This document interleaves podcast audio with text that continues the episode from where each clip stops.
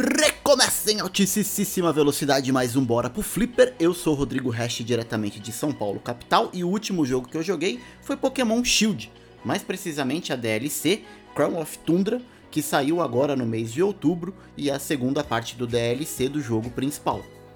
Muito bem, pessoal, a gente vai falar aqui mais uma vez da mudança de geração, não da mudança de geração em si, mas assim, eu fazendo um balanço de tudo que eu joguei aí no meu Xbox One e no meu PlayStation 4, ainda ficou muito jogo bacana que eu deixei passar, que acabou ficando para trás, mas eu ainda tenho vontade de jogar mesmo com a geração nova chegando.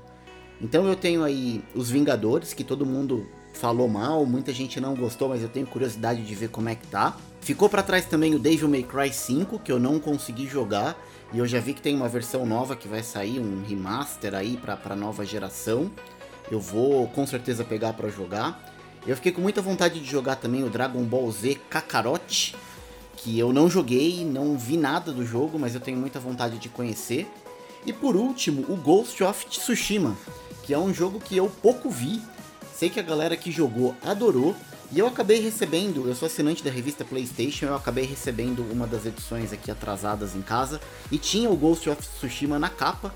E eu fiquei com muita vontade de jogar, de conhecer e provavelmente eu vou pegar para jogar. A, a, a, não sei se vai ter alguma atualização do jogo para nova geração ou não, mas mesmo que não tiver, eu sei que é um jogo que tá bonito pra caramba e eu ainda tenho muita vontade de jogar.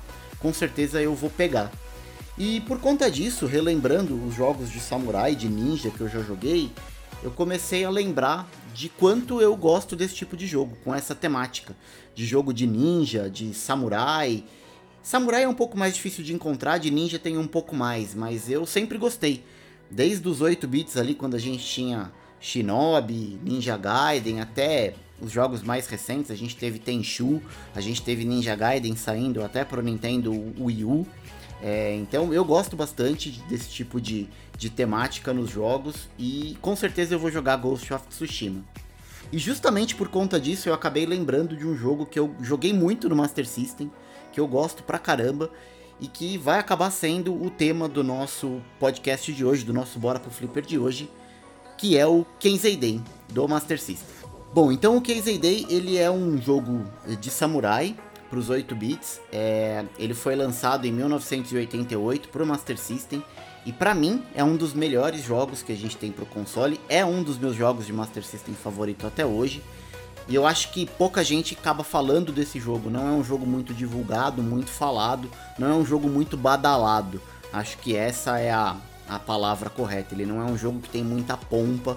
A galera que produz conteúdo não fala muito dele mas ele é um jogo excelente, tem essa temática de Japão feudal. Eu acho que quem não conhece vale a pena conhecer, e se você já conhece, eu tenho certeza que vai relembrar de muita coisa do que eu vou falar aqui e de repente vai dar aquele gostinho de jogar de novo. Então é Casey Day o jogo que a gente vai falar hoje no nosso Bora pro Flipper. E aí, ficou curioso? Vamos junto? Bora pro Flipper? Está no ar! Está no ar! O Bora pro Flipper! Uma iniciativa Fliperama de Boteco.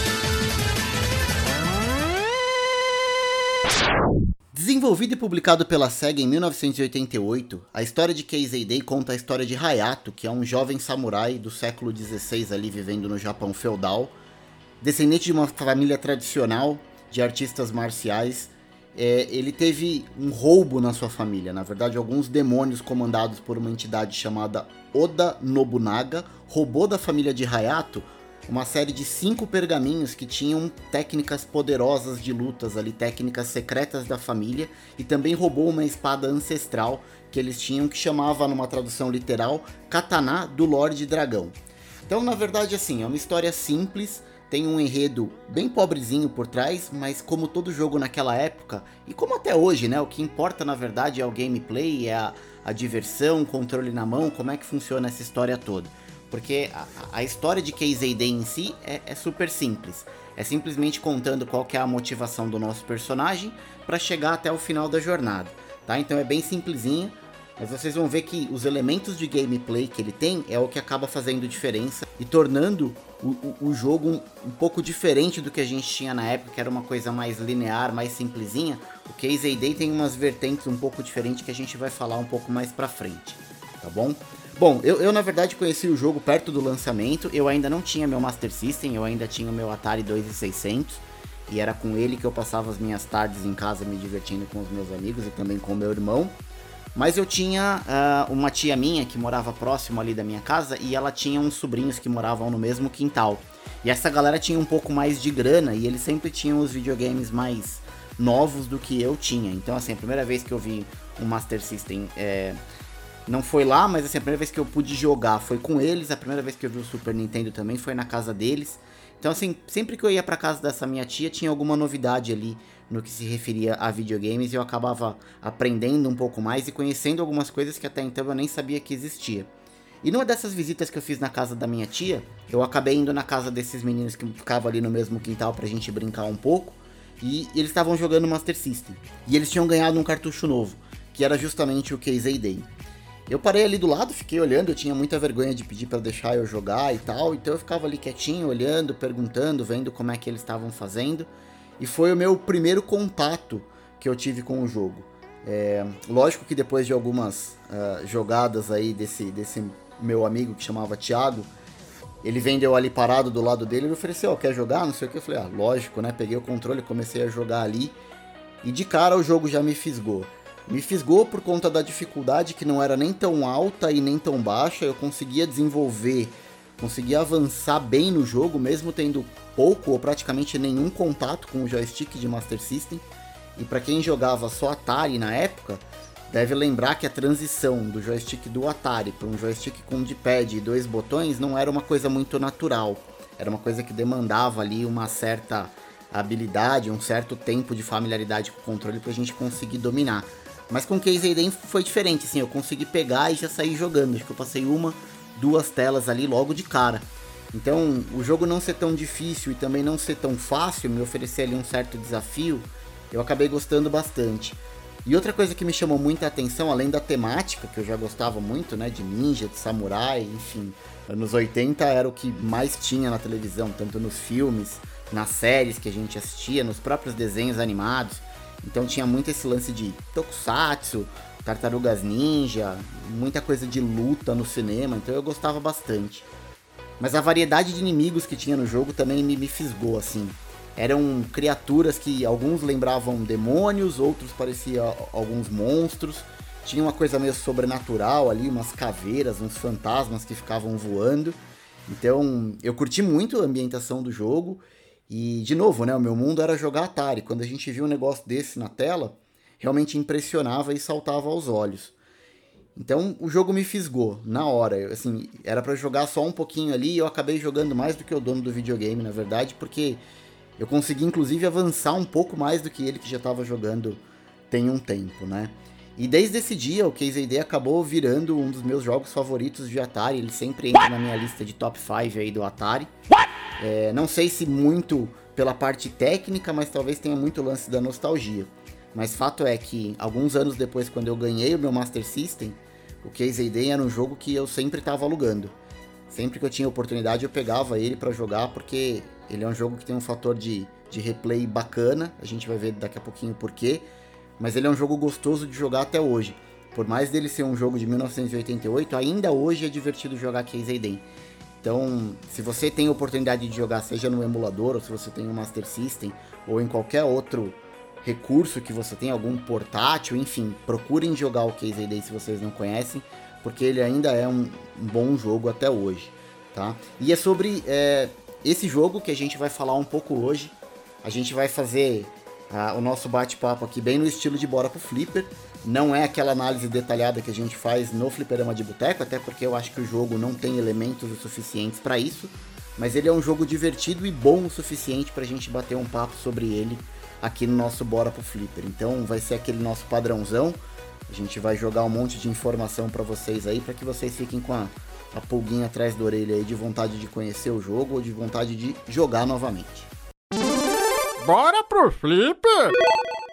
Muito bem.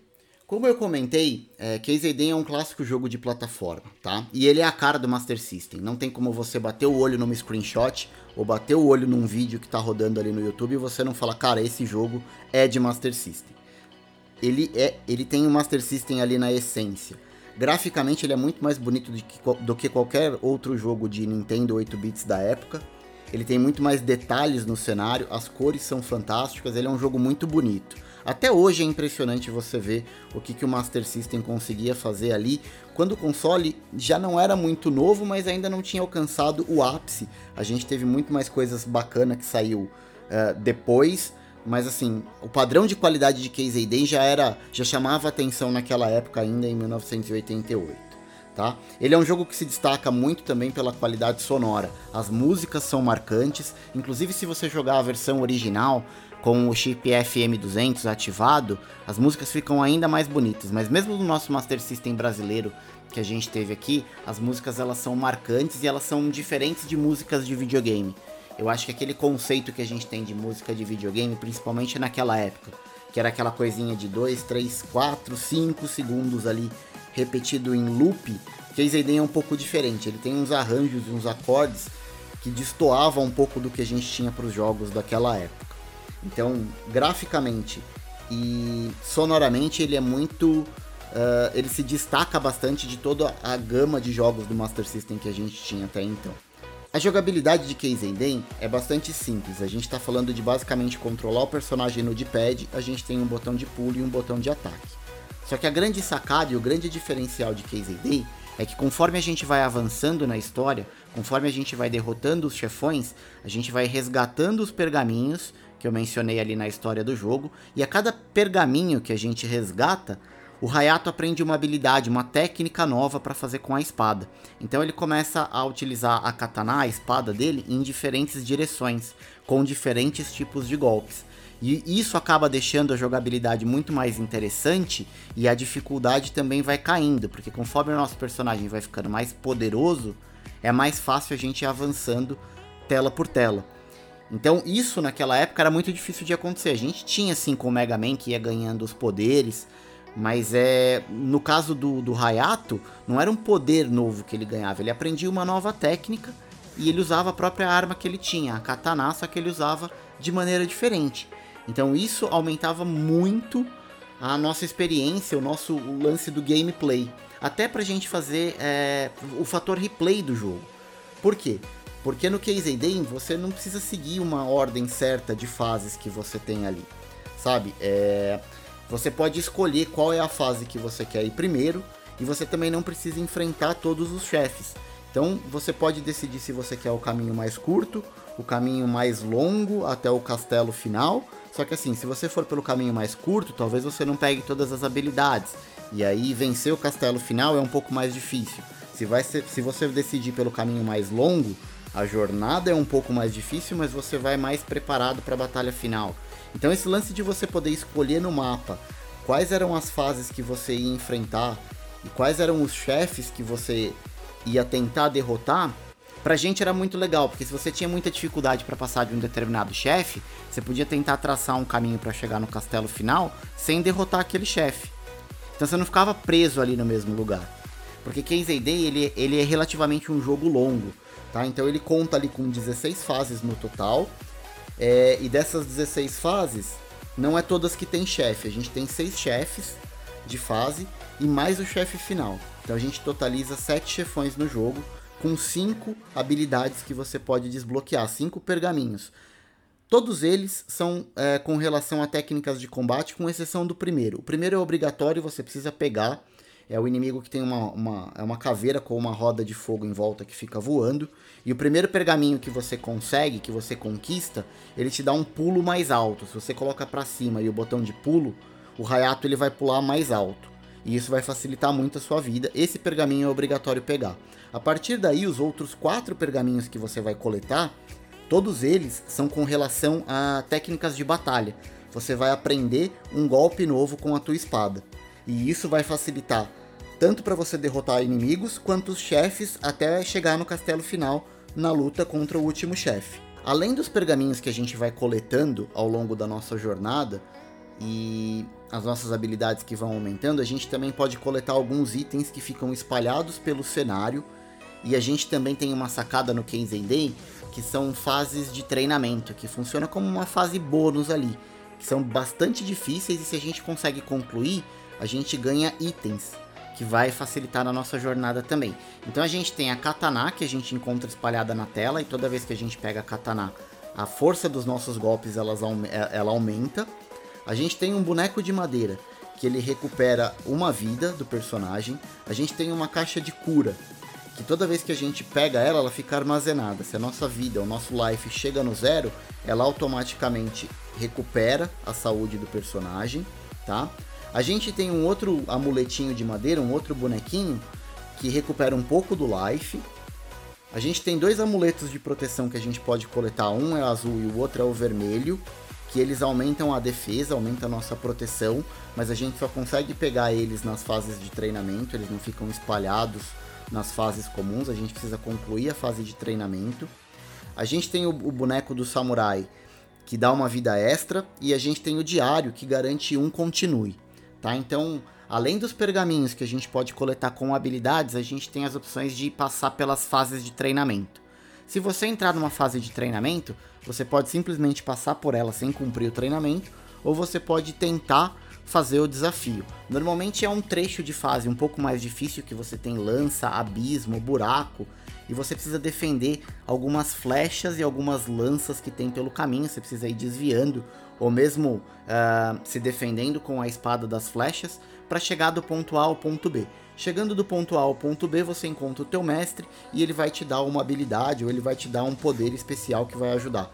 Então a gente pode ter, de repente, quando conclui o treinamento, a gente pode pegar o item que vai aumentar a nossa barra de life como um todo e isso fica permanente, ou a gente pode coletar os amuletos de proteção que vai aumentar a nossa defesa e vai fazer com que o Hayato leve menos dano toda vez que ele encostar em algum inimigo ou toda vez que ele for atingido.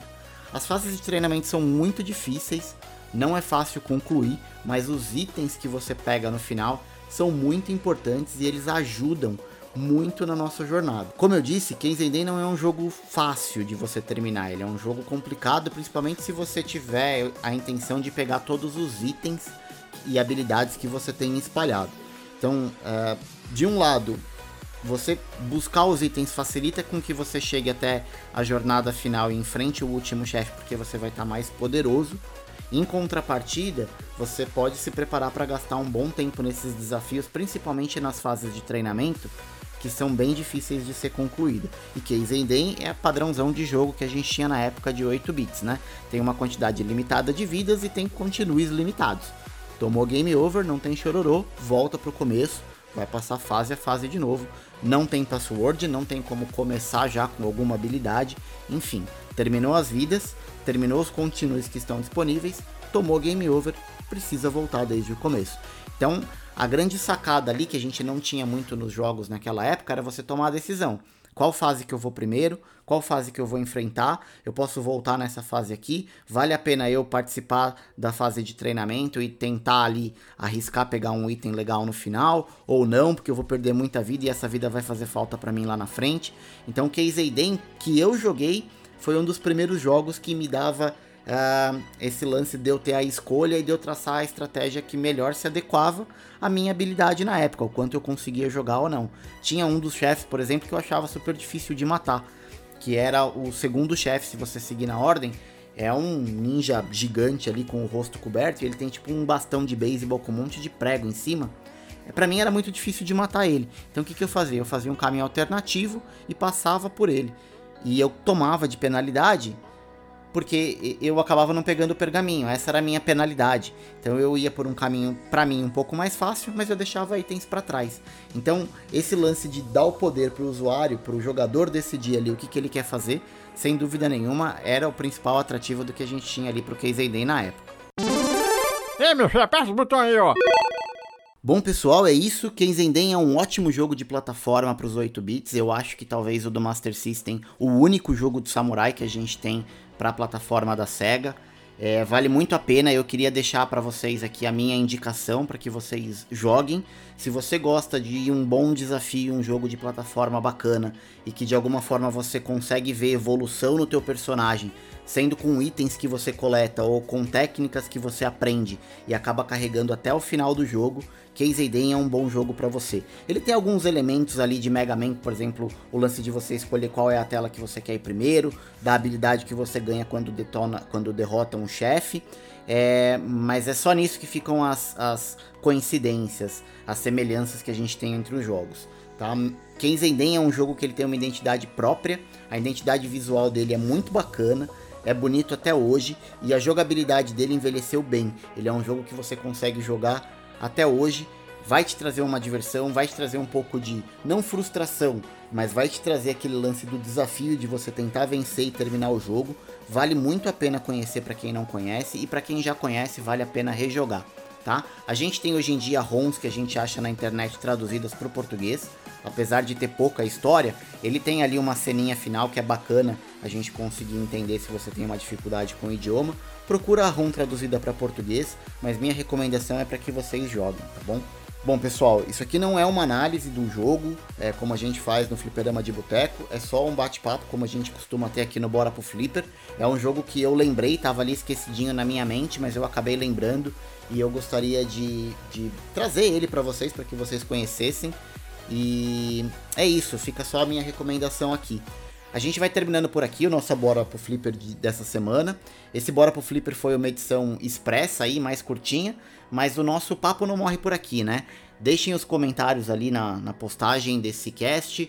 É, comentem lá no grupo do Telegram o que vocês acharam, se vocês conheciam o jogo ou não, se gostam ou não, conseguiu terminar ou não. E mais, né? Qual que é o jogo favorito de Master System de vocês? Coloca aí nos comentários do post ou me marca lá no grupo do Telegram. Vamos discutir os jogos mais bacanas do Master System. E por que não, né? Qual que é o jogo nessa temática aí samurai de ninja que vocês mais gostam, seja de qual plataforma e de qual console for? Tem algum que é tão bacana quanto o Keizenden? Algum outro jogo de samurai que vocês conhecem, que jogaram e gostam até hoje?